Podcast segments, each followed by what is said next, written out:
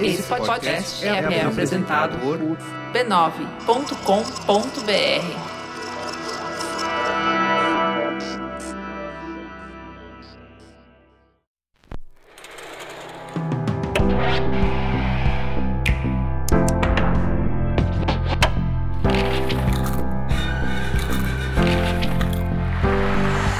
Mamileiros e mamiletes, eu sou a Juva Lauer.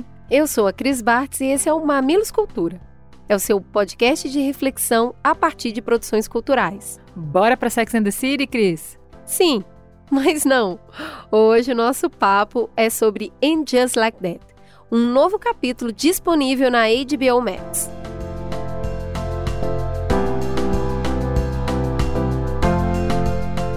Bora para sinopse, Ju.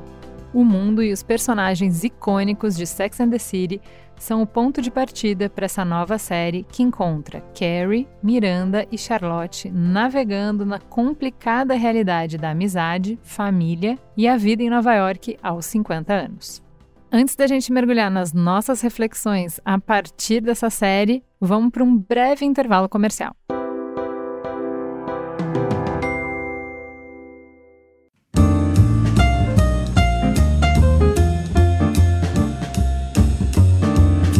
Mamilos Cultura em Just Like That é um oferecimento da HBO Max. A HBO Max já está no Brasil há um tempo, com um catálogo imperdível para quem é apaixonado por filmes, séries e documentários. É uma mistura danada de clássico que a gente ama, que passou na TV, DVD e a gente não cansa de assistir, com novidades imperdíveis do mundo do cinema e, para mais, investimento pesado nas produções locais aqui na América Latina. A gente sabe que in Just Like That vai dar aquela saudade apertada de Sex and the City. E com o serviço de streaming da HBO Max, você vai poder ver tanto a série original quanto o revival. Precisa nem sair do sofá. E para quem quer ver aquele lançamento que acabou de sair do cinema, na HBO Max tem vários filmes que vão do cinema direto para sua casa e não tem custo adicional não, hein? Faz assim, entra lá na HBO Max, dá uma espiadinha no catálogo, no que tá em cartaz, nos esportes que vão ser transmitidos. Eu duvido que você não queira assinar. Mas meu conselho para esse momento inicial de degustação é dar o play em In Just Like That.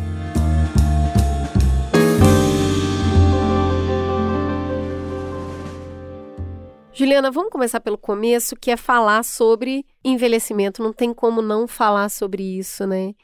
Os dois primeiros capítulos trazem diversas nuances que vão falar sobre o processo de envelhecer. Eu queria tocar num sensível assim que me chamou atenção logo do início, e aí eu tô falando do envelhecer físico, tá? Que é elas entrando num restaurante, elas vão comer e tira, todas elas tiram óculos da, da bolsa para ler o, o cardápio. É, e isso vai perpassar também pelo cabelo é, branquear, pelo corpo responder aos sinais de envelhecimento, então o marido de um delas usando aparelho auditivo, porque perdeu bastante da audição. Isso mexe com a gente, né? É, eu achei bem interessante o jeito que elas, porque elas discutem até sem discutir, né? Porque assim, poderiam estar tá super botocadas e com truque de câmera e de luz para evitar mostrar o, o tanto que elas envelheceram desde que pararam. E eu acho que tem um posicionamento, uma escolha de mostrar isso é corajoso e é difícil. Eu tenho conversado com a Cris, é, a gente até falou no Mamilo sobre Instagram, né, sobre como os filtros falam da nossa autoimagem, que eu tenho percebido que a gente faz escolhas, não dá para você nadar contra a corrente em tudo. Então tem uma série de coisas que eu vou na corrente, que eu simplesmente aceito, e eu tenho trabalhado comigo de especificamente essa questão do rosto, de eu tentar nadar contra a corrente, de eu sustentar o desconforto de que Todas as testas que eu ver vão ser testas de boneca, uma testa que nem é de pessoa, né? Não tem nenhuma marca, nenhum sinal, nada. A, a, a, pele vai ser aquela pele de cera e que a minha não vai ser assim, que a minha vai ter poros, de que a minha vai ter rugas, de que tem um bigode chinês aí, gente, que não tinha antes e que ele vai só se aprofundar e que, tipo, gente, é isso, sabe? É... E eu gostei do jeito que elas trazem isso, que não é de um jeito tão taxativo que tem essa discussão, né? Então, ah, a Charlotte acha que a Miranda tá. Pra que que você vai ficar com cabelo branco? Te envelhece, põe aquele vermelho que é poder, que é, né? E aí elas entram nessa discussão e, e parece, né, que ah, acabou a discussão que é, olha, se até a juíza RBG pintou o cabelo, pintava o cabelo, uma mulher que conseguiu tantos direitos para nós mulheres, que avançou a pauta feminista tanto, então você não precisa fazer de pintar o cabelo ou não a sua bandeira, né? Eu posso pintar meu cabelo sim e continuar sendo super feminista. Pode, bem. Você vai escolher suas batalhas. Eu não vou pintar o cabelo, você não vai mexer no seu rosto, você vai assumir os óculos. Cada uma vai onde dá conta, né? É, mas naquela cena que a, a Charlotte questiona o cabelo da Miranda, eu acho que a devolução que a Miranda dá para ela é realmente o lugar onde a gente pode ir, que é uma sustenta o cabelo branco e a outra não. Mas o que estava incomodando a Charlotte é que a Miranda estava sustentando uma coisa que ela não era capaz de sustentar. Então ela vira e fala: é, Você não quer ter cabelo branco. E eu acho que a gente tem falado tanto, né? No Síndrome da Impostora, a gente falou sobre isso, sobre o quanto a gente acaba reforçando, projeta em outras mulheres. Então, assim, a gente não tem que ser só capaz de sustentar o nosso incômodo. A gente tem que ser capaz de sustentar as escolhas das amigas uhum. sem questionar essas escolhas. Porque quando você fala, eu vou sustentar a ruga no rosto, automaticamente você vai criticar quem não sustenta a ruga no rosto. Ou não, ou você não tá, você só tá falando de você e a pessoa que tá mexendo no rosto se sente questionada como se o fato de você não fazer fosse, né? Então, ah, então eu faço, então eu sou menos, então eu vou ter que sustentar que dá para ser feminista mexendo no rosto. E é aí que tá, né, gente? Você pode falar de você sem falar dos outros. E você pode ouvir da sua amiga as batalhas que ela escolheu lutar sem se sentir diminuída porque você não entrou nessas frentes. Está tudo bem, você entra em outras. O que eu sinto é que existem dois caminhos e eles acontecem ao mesmo tempo. O quanto você se transforma para você mesmo é um caminho seu e o quanto o ambiente te ajuda a ser quem você quer ser. Isso é o ambiente. E as duas coisas têm importância e as duas coisas caminham.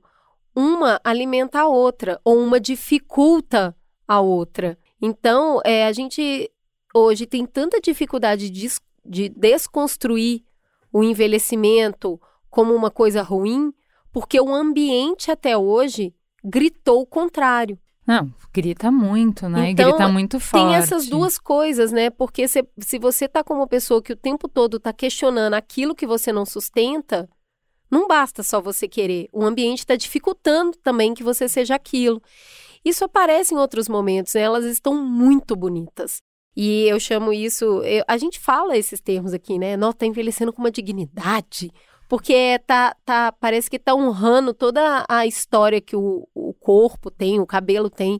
A, a gente viu a nossa musa Maria Bethânia falando essa Caramba. semana, né? É, bom, eu tô com essas rugas aqui porque eu conquistei isso é Demorou, um direito tá, gente? meu. Demorou para fazer elas. É, isso é bonito, né? E é revolucionário e leva a gente para o lugar que nós duas estamos aqui fazendo, que é refletir o que que isso significa. Agora, para descobrir o que que você sustenta e o que que você não sustenta, tem um pouco de experimentação e tem um pouco de autoconhecimento. Um monte de mulher, eu experimentei, não gostei e estou fazendo outra coisa. Mas o experimentar é o que vai te mostrar o que, que você sustenta, o que, que você não sustenta, o que, que você quer, o que, que você não quer. E eu acho que a série mostra isso em diversos é, fatores que vão para além do corpo, né? A Carrie e a. A Carrie e a Charlotte continuam sendo mulheres que consomem muito, consomem muito artigo de luxo, muita moda. Que... Gente, o que é aquele closet dela, da é. Carrie, cara? E assim. E, e, eu, eu achei é, meio até. Se antes, né, quando a gente era jovem, isso era incrível, acho que o mundo já passou por tanta coisa que hoje a gente olha para aquilo e dá até um estranhamento, né? Meio, sei lá, tipo, Sério, tanta coisa assim, né? Eu adoro como a arte é capaz de canalizar tudo aquilo que eu nunca vou ser, mas eu adoro.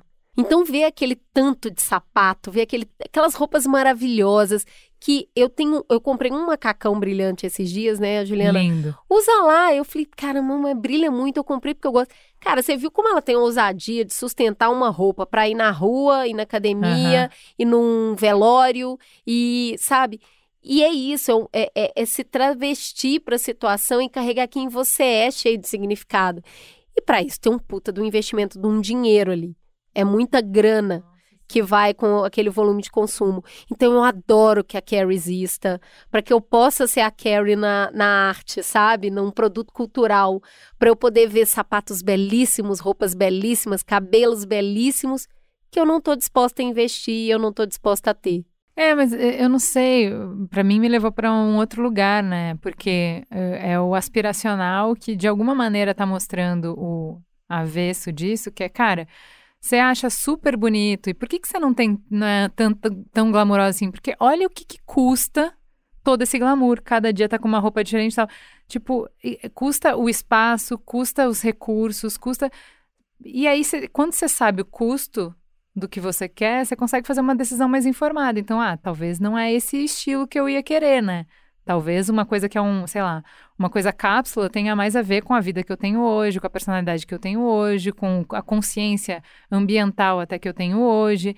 Então, eu, eu acho que não eram conversas que a gente teria na época que ah, teve sim. a série. Antes, era só posto, né? É, não, era só assim, nossa, é aspiracional, ponto. Hoje, honestamente, para mim me gerou um choque, né? E, e gerou isso, tipo, ah, mas olha só que interessante. Isso sempre existiu, sempre teve aí. Se você achava isso incrível, maravilhoso, o custo é isso aí, não dá para ter uma coisa sem ter a outra, né? Bom, para além do físico, né, eu achei muito interessante a questão que eles estão trabalhando do envelhecimento, que é você perceber que você ocupa outro lugar no mundo, na história, no seu momento de vida, né? Então, assim, aquela energia, o ímpeto de que você vai ser o, o inovador, de que você vai estar tá à frente, que você vai ser a cara e a voz de uma geração, de repente você pulou para outra cadeira, né? Você está assistindo a pianista, você está ouvindo a aula, você está, né? Elas estão em um outro lugar.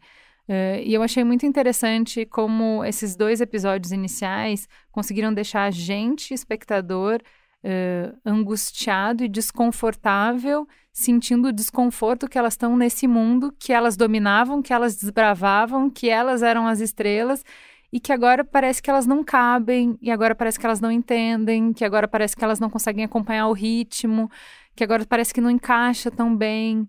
É, eu achei muito interessante, porque tem circulado a gente, as, né, as, nossas conversas com as nossas amigas e tal, esses impactos do envelhecer que vão para além do impacto do corpo, mas do quanto, sei lá, se. Com, peraí, eu que tô falando essa frase? Eu que lutei, que era tão uh, liberada sexual, agora eu tô reclamando do sexo do meu filho, eu tô nesse lugar mesmo?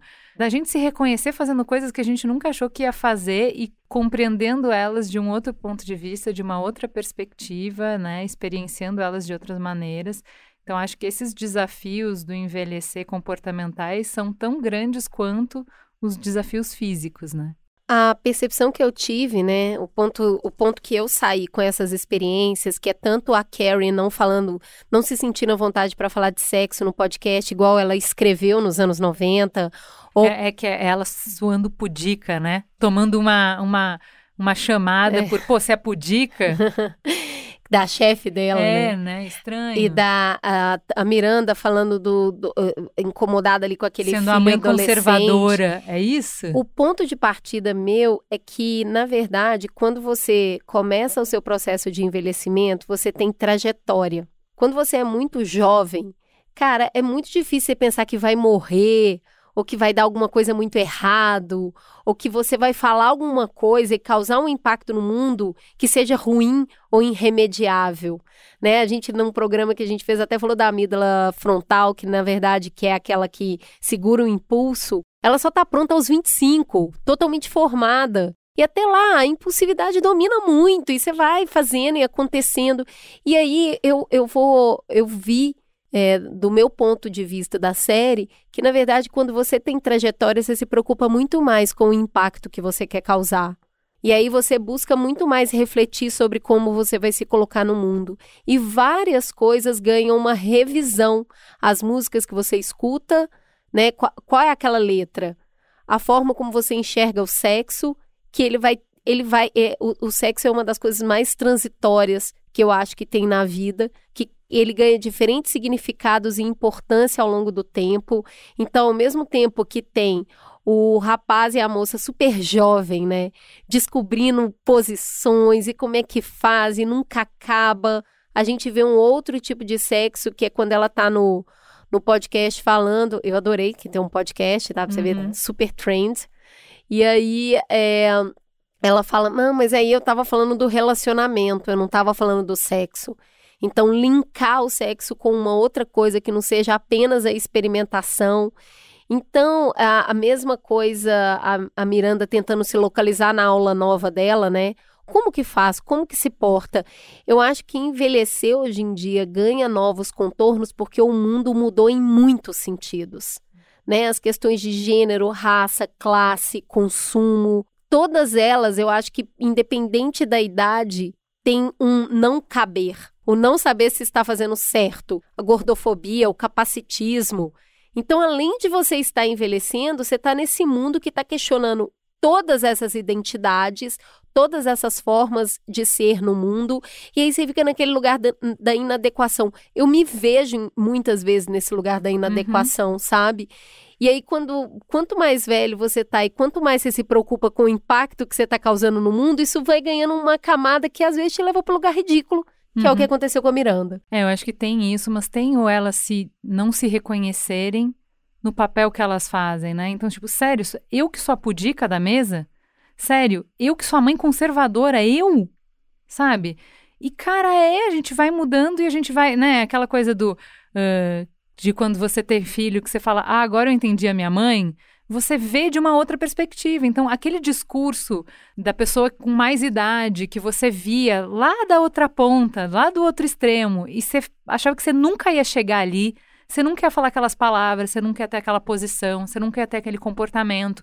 Se reconhecer tendo comportamentos que você achou que você nunca ia ter, é muito verdadeiro e eles conseguiram trazer de uma forma genuína ali na série, né? Assim, eu acho que ficou muito. Você se enxerga naquelas situações, né? Não necessariamente por você repetir aquelas exatamente, mas porque esse desconforto você experiencia. Então, assim, hum, eu já. Não sei se eu já falei aqui no Mamilos. Eu me peguei falando a seguinte frase, porque no meu tempo, gente, pelo amor de Deus, que coisa mais naftalina do que isso, sabe?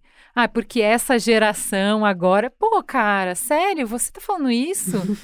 se, se você falar isso, sobra o quê pro resto, né? Eu acho que tem um desafio maravilhoso que a vida nos coloca, que é como valorizar a trajetória, como valorizar a experiência que você vai acumulando, sem que ela te impeça de olhar para as coisas com curiosidade. É um desafio maravilhoso, porque ao mesmo tempo eu sei, mas o que eu sei nunca vai ser o suficiente. Eu estou aberta para olhar as coisas com a curiosidade como se fosse a primeira vez. Ah, mas você tem uma trajetória, ela vai criando filtros. E nesses filtros, você vai tendo alguns pré-conceitos. Porque Uhum. você já vivenciou muitas coisas. Uhum.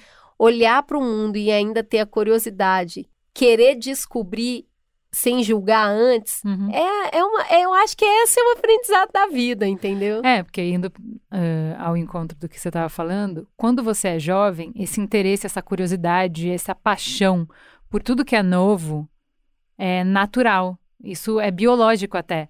Na nossa idade, o, o novo, o diferente, já provoca desconforto, já provoca medo. Essa coisa de será que eu vou conseguir acompanhar? Será que eu vou conseguir, né? Então, assim, eu não, eu percebi muito recentemente, reconheci muito recentemente esse comportamento. Não era comum, entendeu? Eu ver uma coisa nova, eu achei, ah, eu não vou dominar isso, eu não vou, né? Não, não, ao invés de ser um encantamento, uau, olha o mundo de possibilidades que isso abre, ter essa coisa de, putz, mais uma coisa, né?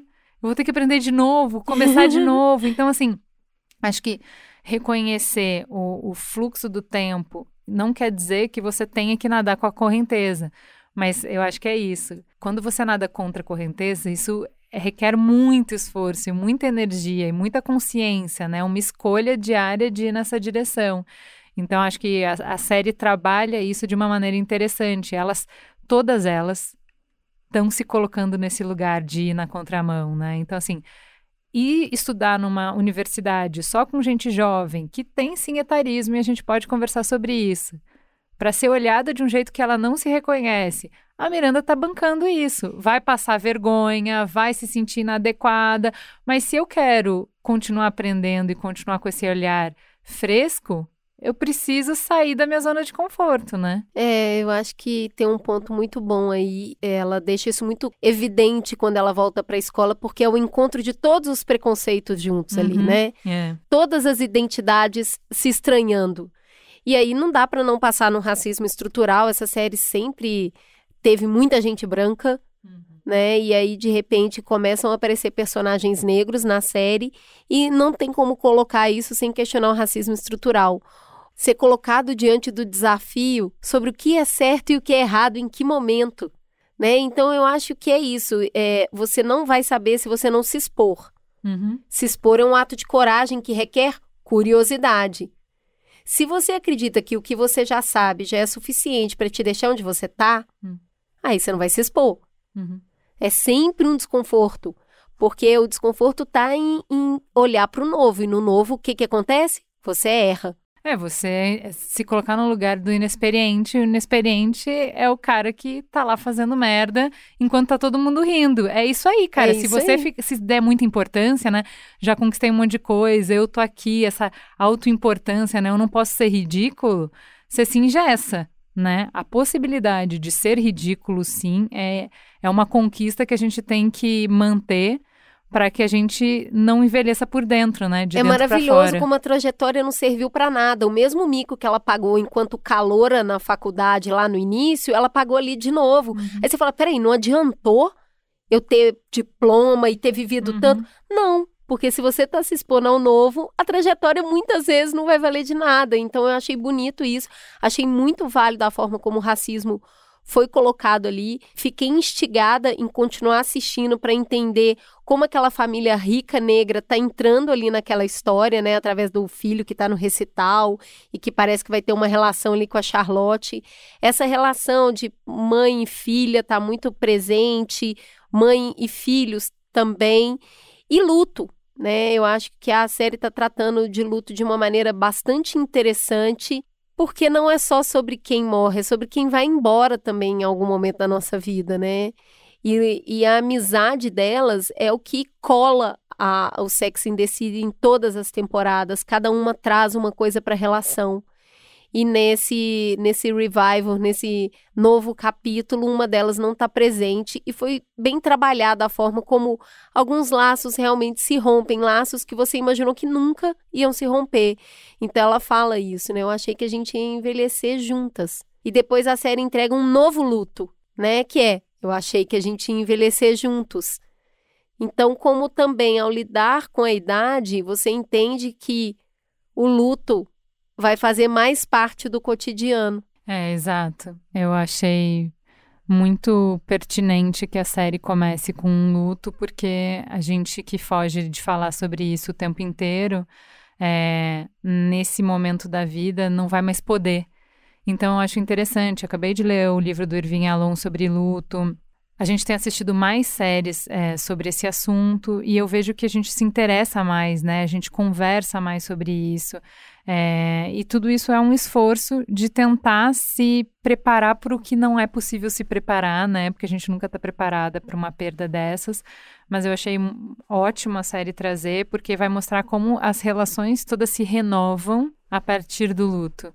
Né? Então, a amizade se renova, se estreita, porque é nesses momentos de dificuldade que você percebe o quanto você depende das pessoas que estão ao seu redor, que se estão há muitos anos juntas, pode ficar uma coisa meio rotineira, cair um pouco na mesmice, que, ah, lá vem a Cris com as coisas dela, ah, lá vem a Ju com as coisas dela, e de repente dá esse chacoalhão na vida, e você vai ver quem é que faz a diferença, né? De, o que que essa pessoa representa para você eh, realmente, né? É, não é o cabelo, é a pessoa que vai dormir do seu lado quando. Usando a colônia que você detesta, é muito boa essa cena, né? Vamos nos reconciliar, mas você sabe que daqui a pouquinho a gente vai brigar de novo. Exatamente. Porque a proximidade também traz isso. Bom, é, em Just Like That traz também o fashionismo sempre presente, é uma estética extremamente sofisticada. Eu, particularmente, adoro. Eu tenho a mesma sensação de estar assistindo o Met Gala e o Oscar, que são, sabe, é, é Pura muito- delícia. é puro deleite. Assim, cara, é possível ter um chapéu assim? É. Peraí, existe um sapato desse jeito? É. Então eu acho isso é, refrescante, assim, eu acho bonito de ver. faz bem para os olhos. Meus olhos dançam quando eu vejo aqueles vestidos, aqueles sapatos, aqueles cabelos. Então, é um bom entretenimento para quem não quiser também aqui entrar em milhares de reflexões e tudo mais. Espero que vocês tenham gostado, espero que essa conversa comece aqui e não acabe aqui, continue no que você vai assistir e refletir. Vai lá no arroba mamilospod, no Instagram, no Twitter, para contar pra gente o que, que pegou para você desses dois episódios, ou depois a gente continua assistindo a série e vamos continuar essa conversa. A gente coloca o óculos e lê os comentários. Beijo, gente!